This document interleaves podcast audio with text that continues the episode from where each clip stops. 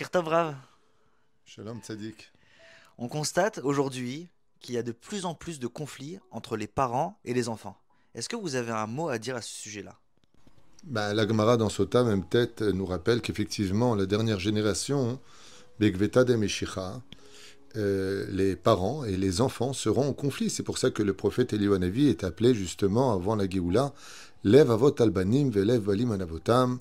Il ramènera le cœur des pères vers ceux des enfants et ceux des enfants vers ceux du père. Donc les conflits étaient prévus pour cette fin des temps où euh, les écorces, l'impureté, les réseaux sociaux, énormément de choses et d'influences extérieures nous ont appris à briser les barrières du correct, du respect et de ce que celui qui a plus de 50 ans pourrait très difficilement vivre aujourd'hui, on peut le dire.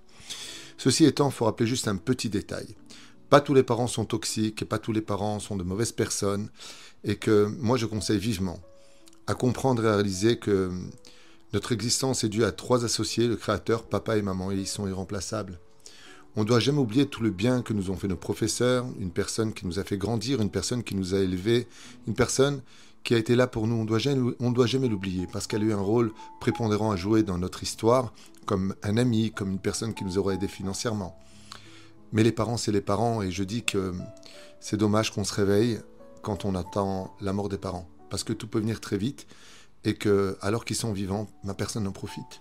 Donc moi, voilà, si tu me poses la question, franchement, oui, un peu à mon image, qui tous les mercredis, euh, une fois par semaine, je suis avec ma mère, parce que même si j'aime ma femme, même si j'aime, euh, voilà, on est dans mon bureau, j'ai une vie, mais si dans ma vie ma mère n'existe pas, si mon père n'existe pas, si ma famille n'existe pas, alors j'aurais vécu ma vie, mais pas la vie d'une famille.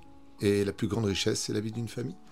Après, moi, je vous le dis ouvertement, achetez des souvenirs avec vos parents, boire un café avec eux, les inviter au restaurant, aller les voir de temps en temps, leur demander simplement comment ils vont, et au minimum les appeler tous les jours pour voir et pour vivre cette mitzvah que le Créateur du monde nous a donnée.